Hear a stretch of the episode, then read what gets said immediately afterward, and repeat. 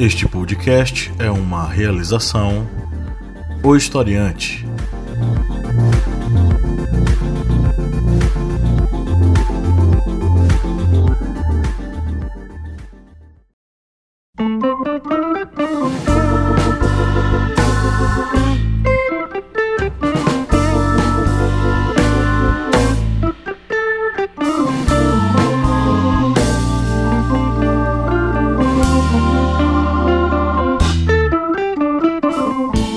Ouvintes, bem-vindos mais uma vez ao podcast do Historiante, seu podcast sobre as ciências humanas, no programa do início da semana, que é a Minipédia. Eu sou o professor Pablo Magalhães e comigo, como sempre, aqui está o senhor Kleber Roberto. E aí, pessoal, beleza? Estamos aqui mais uma vez para abordar um assunto da história e hoje nós vamos viajar um pouco no tempo e no espaço. Saímos do Brasil e vamos em direção a uma relação bem conflituosa entre a Europa e a África, né, bicho? É uma relação que envolveu vários fatores, tanto os fatores de expansão comercial, como também até de expansão ideológica. Isso mesmo, estamos falando aí do processo da colonização e da legitimação que aconteceu através da eugenia, né? Mas isso aí a gente vai falar daqui a pouquinho, porque a gente vai para os nossos recadinhos. É, você que está nos ouvindo há um bom tempo, curte nosso conteúdo, já está aí toda semaninha já com fonezinho de ouvido preparado para quando sai um episódio nosso. Você que curte nosso conteúdo, obviamente. Você gostaria de nos ajudar? É fácil, simples e rápido e o Sr. Kleber sabe como. Isso mesmo. Você que está acompanhando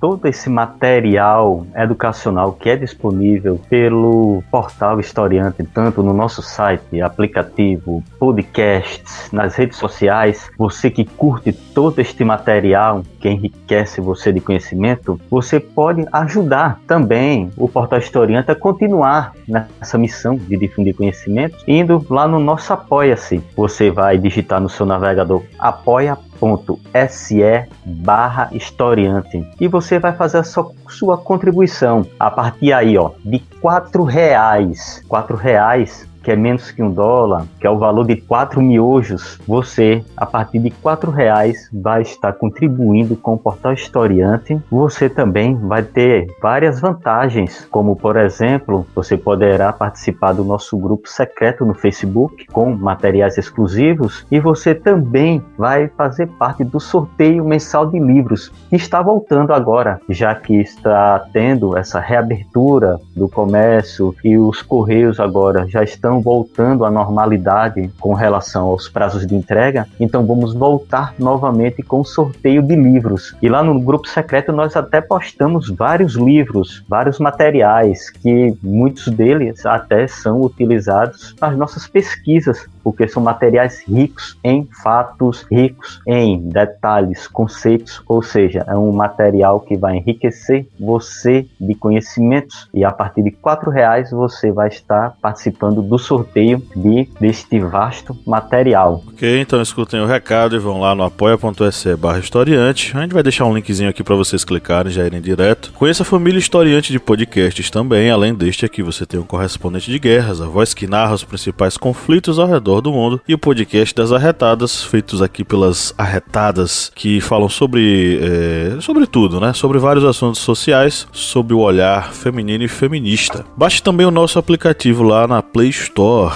Você que quer estudar em qualquer lugar, a qualquer momento, de forma simples e rápida, basta baixar o nosso aplicativo especializado nas ciências humanas, com aulas e áudio cards de resumo, apostilas, vídeos e muita coisa mais bacana lá para que você possa estudar aonde você estiver, tá? Então vá lá na Play Store, disponível ainda apenas para usuários Android e baixe o aplicativo Historiante, um mundo de conhecimento na palma da sua mão, ó. Vou usar esse slogan depois em outro momento. Ah, outra coisa, se você está nos ouvindo no iTunes Store, a gente é meio jeca para algumas coisas, mas é, se você está nos ouvindo no iTunes Store, dê cinco estrelas e deixe um comentário, tá? Se você gostou do programa, porque isso nos ajuda a ter mais visibilidade lá no aplicativo da Apple. E aí, inclusive, você nos ajuda até a ser compartilhado com outros colegas seus através da sua indicação. Então vá lá, dê cinco estrelas no iTunes Store e deixe um comentáriozinho, né? Pra fortalecer a nossa amizade. Dá um biscoito pra gente, dá um biscoito.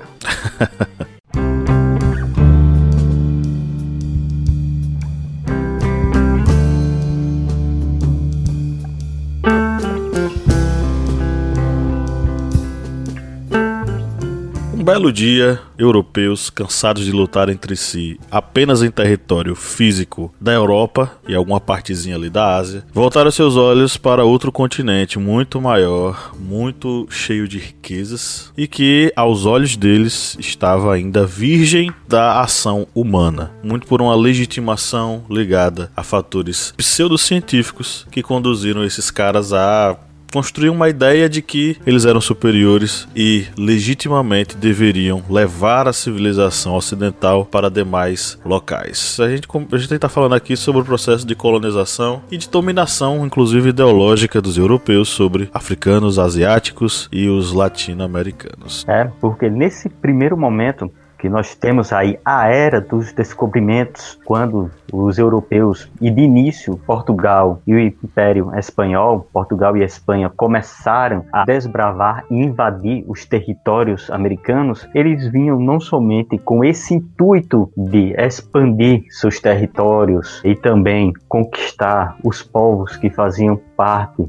já dos povoamentos americanos, eles também levavam consigo a fé, a religião. E essa questão religiosa, ela continuou muito presente na sociedade europeia, mesmo depois da Idade Média. A Idade Média que foi repleta de fatos ligados à religião, como as cruzadas, a reconquista da Península Ibérica. Essa religiosidade desses povos, eles também entraram dentro dos territórios americanos, esses territórios recém, entre aspas, descobertos. E essa invasão se dava tanto por uma questão de expansão territorial, como também pela expansão de uma questão de fé. Isso mesmo. Então, é, a gente vai ter esse panorama das conquistas e a gente, na verdade, vai passar por dois momentos, né? Inicialmente, as, as grandes navegações, desbravando aí os territórios antes não conhecidos, nunca antes navegados, entenda aí, é, descobrindo como explorando, devastando e destruindo, é, porque o, o europeu ele não vem para descobrir e olha que legal, descobri, vou embora. Não é assim que funciona. É, a gente está falando inicialmente no contexto ligado ao mercantilismo, com a ideia de expansão territorial, de colônias, exploração de riquezas em outros locais, acumulação por parte dos reinos. E no segundo momento,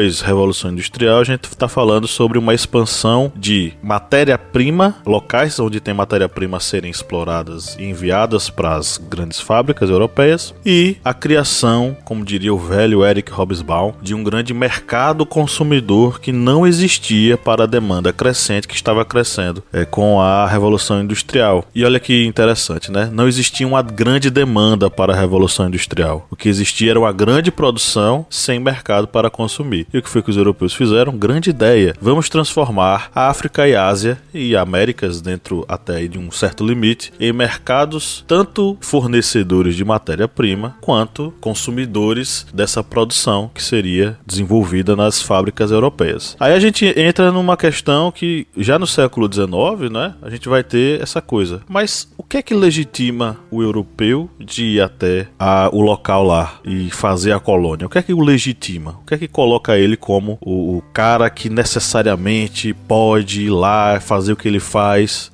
Qual é a legitimidade disso? Essa questão da legitimidade desse povo europeu que se achava superior aos outros, ele não foi algo que surgiu do nada. Vamos botar em mente isso. Não foi algo que do dia para noite o europeu chegou e disse: "Ah, eu sou somos iguais e agora somos superiores por causa desse deste fator". Não. Isso aí ele foi, ele o europeu ele já tinha essa ideia de que era superior, essa ideia novamente aí entre aspas, porque é, cada cultura tinha as suas, as suas diversidades, tinha suas características os povos é, do que foi a América Espanhola, eles já tinham uma estrutura social, política, organizacional muito grande, complexa, e mesmo assim eles foram taxados pelos europeus como povos inferiores. E isso foi ao longo dos séculos sempre essa ideia de que os europeus é, se sentiam como o centro de tudo, ou seja, o eurocentrismo. Eles são quem domina,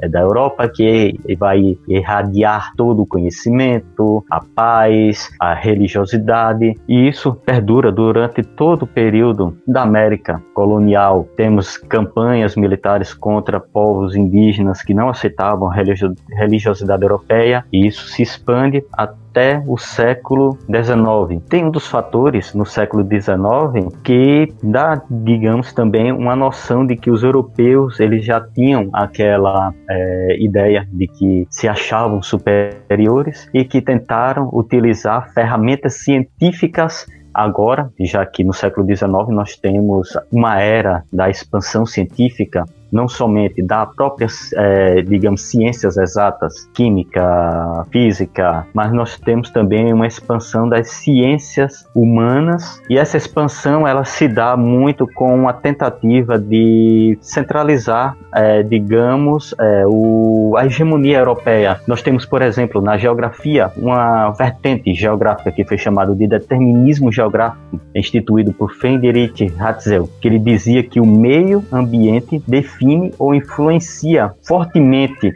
a fisiologia e a psicologia humana, ou seja, o ser humano, dependendo do seu ambiente, ele poderia ser inferior tanto psicologicamente como é, sua estrutura de corpo poderia ser inferior ao outro. Isso aí nós já temos aquela noção de eurocentrismo de que a Europa era o centro, como era o centro de todo conhecimento, da democracia, da paz, o povo europeu era superior aos outros que eram tidos ainda como bárbaros, menos desenvolvidos. Mas não foi somente o determinismo geográfico que influenciou a mentalidade, digamos, desse ramo científico durante o século XIX. Houve outro elemento que também foi muito potencialmente utilizado e muito utilizado também para o mal, que foi a eugenia. Quem criou o nome foi o Francis Galton, né? As bases da eugenia elas foram firmadas em cima de uma ciência de verdade. Né, que foi a biologia e, em especial, a teoria da evolução das espécies do Charles Darwin, em que a eugenia era baseada no Charles Darwin. Antes de eu dizer, eu, eu queria só deixar claro que eugenia foi um termo criado pelo Francis Galton, que era antropólogo, matemático e, pelas é, diabruras do destino, ele era primo do Charles Darwin. Foi criado com a ideia de que simbolizasse, significasse o bem-nascido, né, que é um termo grego ainda. E se você for lembrar, os próprios gregos já praticavam essa ideia né, de superioridade biológica e descartavam pessoas, principalmente em Esparta, descartavam, descartavam pessoas que não tinham as características boas, né? Eram deformadas, enfim. Só que antes mesmo do Francis Galton já tinha gente que falava asneiras, tá? William Goodell, por exemplo, falava que as pessoas loucas deveriam ser castradas para não passar loucura adiante. O que é que isso tem, quer dizer? Quer dizer que as características das pessoas elas são intrínsecas à sua genealogia, à sua hereditariedade. E aí eles constroem a ideia né, de que para que a sociedade seja melhor, ela precisa ter aí um processo de seleção sexual, para que apenas pessoas boas elas consigam se reproduzir.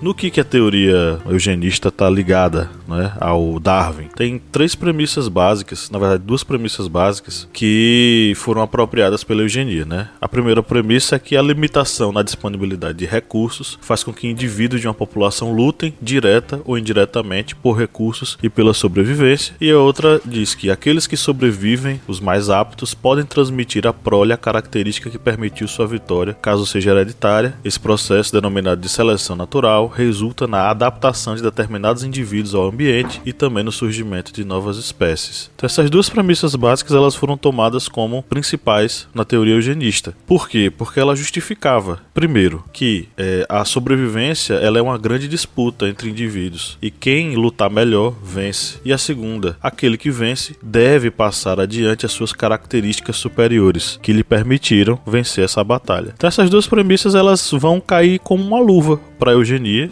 que vai justificar aqui, ó. Quem foi que venceu a grande batalha? Foram os brancos. E quem é que deve passar adiante a sua gênia, a sua prole? Também são os brancos. E aí você vai colocar, eles vão colocar numa hierarquia, né? A própria eugenia vai colocar numa hierarquia, brancos no topo dessa hierarquia e abaixo dele estarão asiáticos, africanos e lá embaixo tá o mestiço, porque para o eugenista, o mestiço é a pior coisa que pode existir, porque ele é uma mistura. Ele acabou misturando a, a raça boa com a raça ruim e degenerando as duas raças. É, e essa noção de uma raça superior, ela não ficou restrita somente à ciência. Ela também foi utilizada muito como fator político na época, tanto no, no meados do século XIX, início do século XX, e ela influenciou muito a política, por exemplo, europeia. No Brasil surgiram vertentes eugenistas, Estados Unidos, si, ela conseguiu abranger vários locais. Se vocês ouvirem som de crianças, são meus filhos que estão aqui do lado de fora do, de onde estou gravando.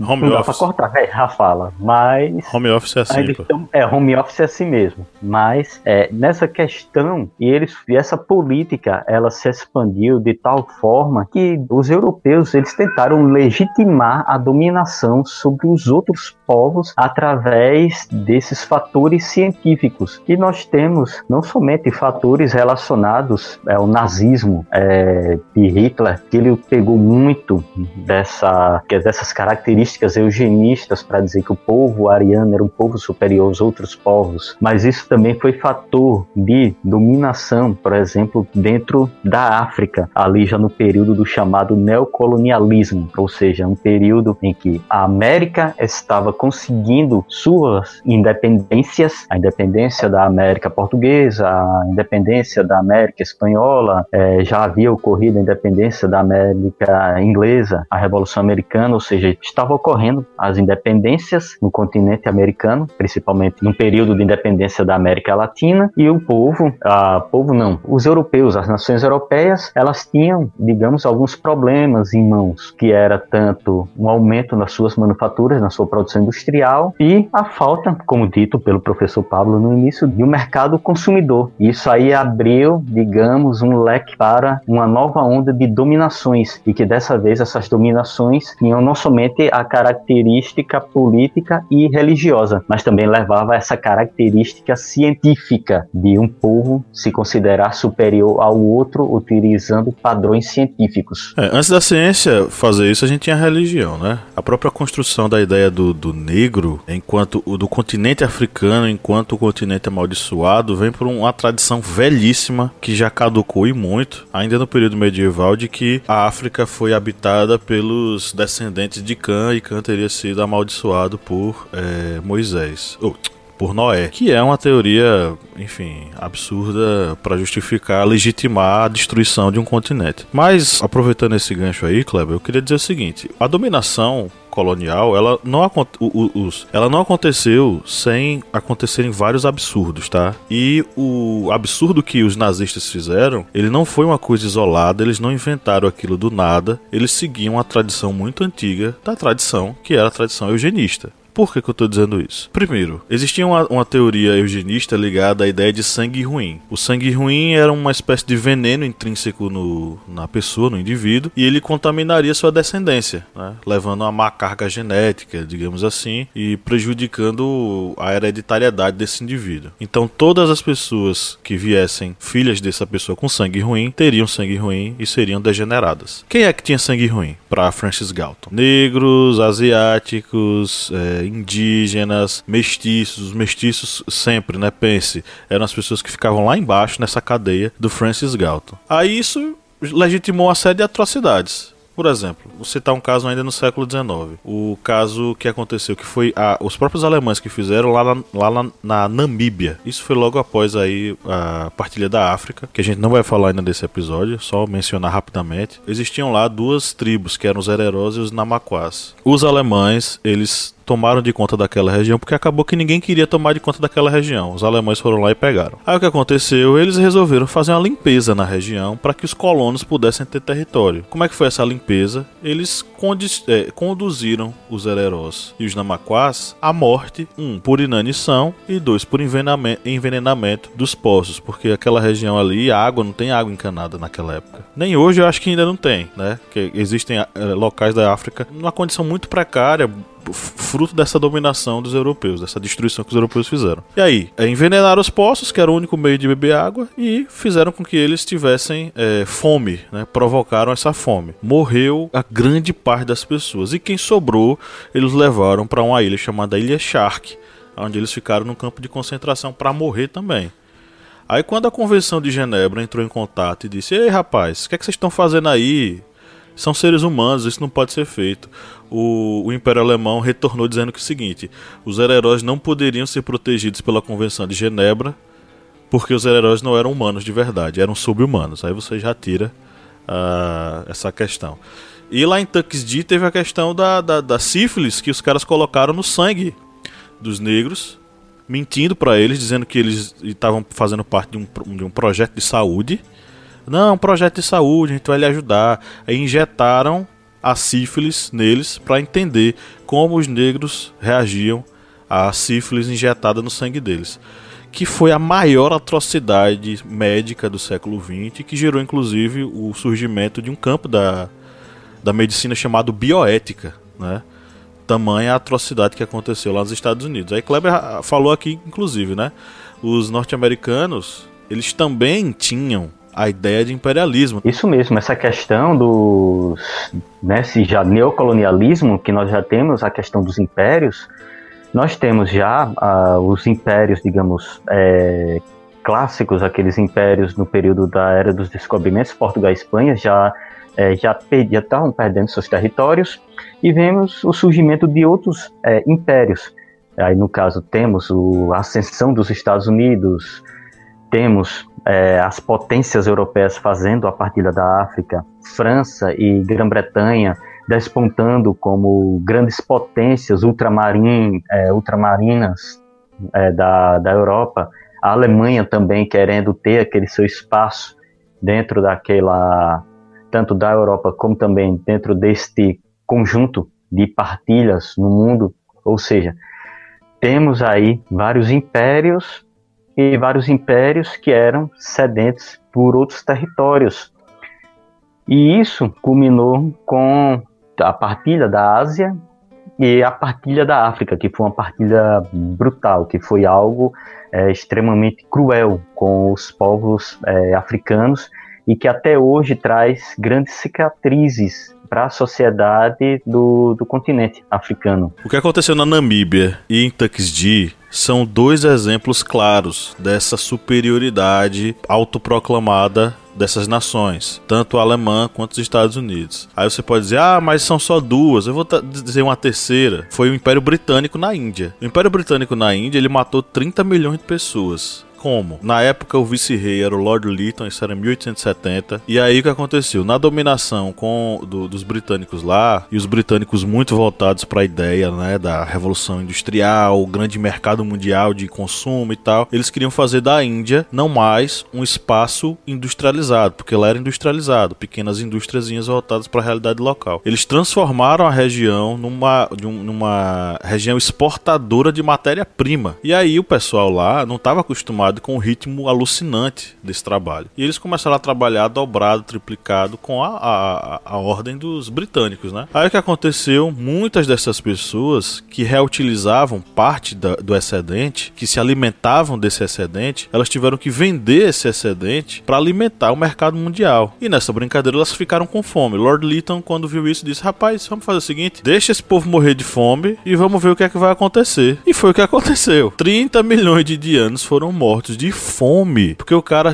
virou e disse: Deixa rolar, vamos ver o que, é que vai acontecer. Por quê? A justificativa foi que os melhores vão lutar e vão vencer e vão sobreviver. Quem não for melhor morre. É uma lógica perversa que a gente hoje sabe que o nome disso é necropolítica, né? É, algo que foi utilizado pela Grã-Bretanha novamente na, na Índia, que foi a Grande Fome de Bengala.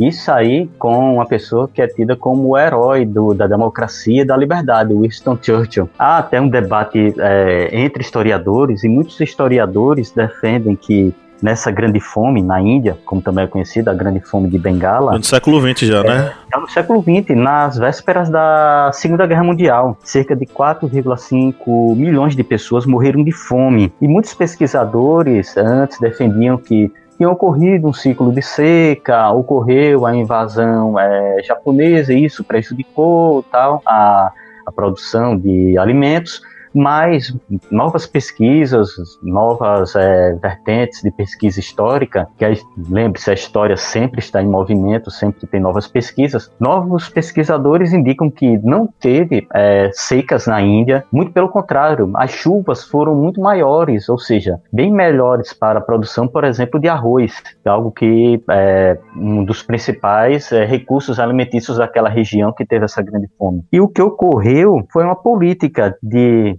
beneficiar apenas os militares britânicos naquela região. Ou seja, os gêneros alimentícios eram primeiros destinados às forças armadas britânicas que ocupavam a Índia e depois eram voltados para a população, isso em escala, ou seja, militares, depois militares indianos que serviam os militares britânicos, até chegar à população. E com a invasão japonesa, isso piorou, mas não piorou porque os japoneses é, provocaram grandes destruições em lavouras, não, porque se destinou ainda mais alimentos para os britânicos, já que os britânicos destinaram ainda mais forças armadas para aquela região, além de destinar é, tropas que fugiram de outros locais daquela região para a Índia, fugindo da ofensiva japonesa. E isso acentuou ainda mais a fome, uma fome que Winston Churchill sabia que estava ocorrendo e não tomou nenhuma providência para inibir. Para vocês verem como alguns ídolos que são aladeados como defensores da democracia, quando você vai escavar, você encontra coisas que não são tão agradáveis. Pois é, e fica a mensagem, né? Não levem como mocinhos e bandidos a história. Não, não, não pense que vocês estão no filme, não, tá? Isso é real e as pessoas elas são tão boas quanto más em determinados momentos, a depender de seus interesses. E essa questão que ocorreu na Índia de uma dominação europeia também ocorreu na África e foi também na África que ocorreu de forma mais cruel. Mas só que isso aí é um tema para uma próxima minipédia. E se você quiser ficar por dentro das minipédias, não esqueçam de seguir aqui o historiante nesse podcast que está saindo em seus fones de ouvido e ficar sempre por dentro das minipédias e dos podcasts do historiante.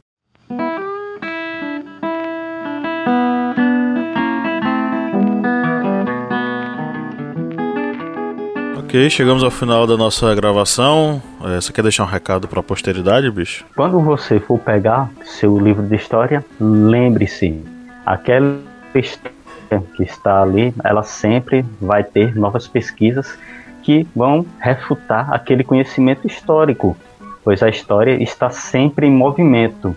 E como dito pelo professor Pablo, não crie heróis dentro da história porque aquele que de um lado pode estar levantando a bandeira da democracia em uma mão, na outra mão pode estar levantando o chicote. Pois é, veja os casos dos bandeirantes aí que estão derrubando as estátuas deles agora, né?